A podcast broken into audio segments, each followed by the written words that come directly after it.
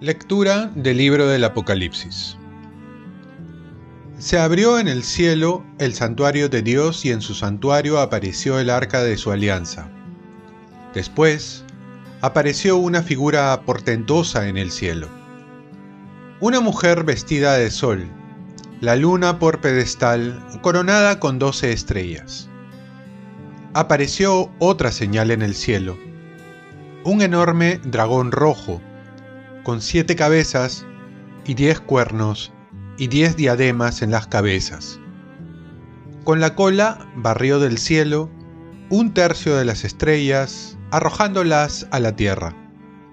El dragón estaba enfrente de la mujer que iba a dar a luz, dispuesto a tragarse al niño en cuanto naciera. Dio a luz un varón destinado a gobernar con vara de hierro a los pueblos. Arrebataron al niño y lo llevaron junto al trono de Dios. La mujer huyó al desierto, donde tiene un lugar reservado por Dios. Se oyó una gran voz en el cielo. Ahora se estableció la salud y el poderío y el reinado de nuestro Dios y la potestad de su Cristo. Palabra de Dios. Salmo responsorial. De pie a tu derecha está la reina, enjollada con oro de Ofir. Hijas de reyes salen a tu encuentro, de pie a tu derecha está la reina, enjollada con oro de Ofir. De pie a tu derecha está la reina, enjollada con oro de Ofir. Escucha, hija, mira, inclina el oído, olvida tu pueblo y la casa paterna. Prendado está el rey de tu belleza, póstrate ante él, que él es tu Señor. De pie a tu derecha está la reina, enjollada con oro de Ofir. Las traen entre alegría y algazara, van entrando en el palacio real. De pie a tu derecha está la reina, enjollada con oro de Ofir. Lectura de la primera carta del apóstol San Pablo a los Corintios. Hermanos, Cristo resucitó de entre los muertos, el primero de todos. Si por un hombre vino la muerte, por un hombre ha de venir la resurrección. Si por Adán murieron todos, por Cristo todos volverán a la vida. Pero cada uno en su puesto. Primero Cristo como primicia. Después, cuando Él vuelva, todos los que son de Cristo. Después los últimos, cuando Cristo devuelva a Dios Padre su reino, una vez aniquilado todo principado, poder y fuerza. Cristo tiene que reinar hasta que Dios haga de sus enemigos estrado de sus pies. El último enemigo aniquilado será la muerte porque Dios ha sometido todo bajo sus pies. Palabra de Dios. Lectura del Santo Evangelio según San Lucas.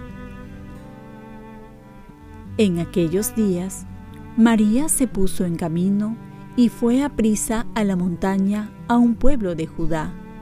Entró en casa de Zacarías y saludó a Isabel. En cuanto Isabel oyó el saludo de María, saltó la criatura en su vientre. Se llenó Isabel del Espíritu Santo y dijo a voz en grito, Bendita tú eres entre las mujeres, y bendito el fruto de tu vientre. ¿Quién soy yo para que me visite la madre de mi Señor? En cuanto tu saludo llegó a mis oídos, la criatura saltó de alegría en mi vientre. Dichosa tú que has creído, porque lo que te ha dicho el Señor se cumplirá. María dijo, Proclama mi alma la grandeza del Señor. Se alegra mi espíritu en Dios mi Salvador, porque ha mirado la humillación de su esclava. Desde ahora me felicitarán todas las generaciones, porque el poderoso ha hecho obras grandes por mí.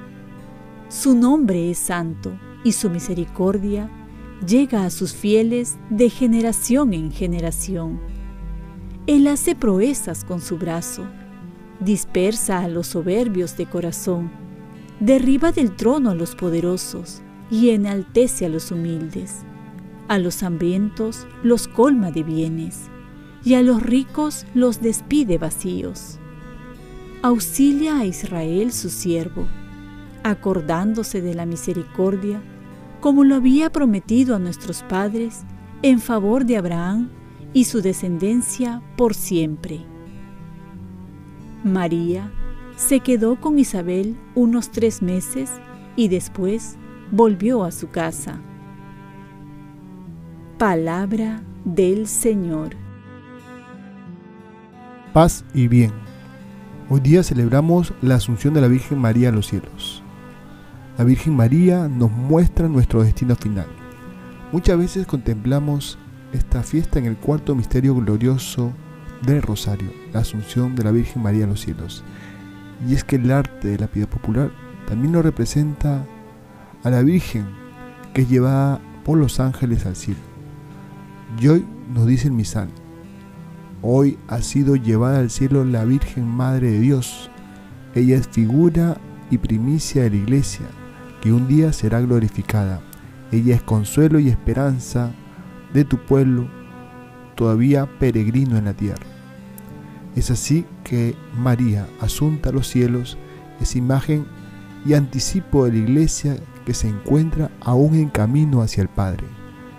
Desde el cielo precede con su luz al pueblo peregrino como signo de esperanza, esperanza cierta hasta que llegue el día del Señor. Por ello, es la seguridad, la Virgen, de, y prueba de que sus hijos estaremos un día con el cuerpo glorificado junto a Cristo glorioso. Nuestra aspiración a la vida eterna se ha de cumplir por su intercesión y también por ponemos todo en nuestra parte. La asunción de la Virgen María es un precioso anticipo de nuestra resurrección y se funda en la resurrección de Cristo que reformará nuestro cuerpo corruptible conformándolo a su cuerpo glorioso. San Bernardo dirá, subió al cielo nuestra abogada para que, como madre del juez y madre de misericordia, tratara los negocios de nuestra salvación.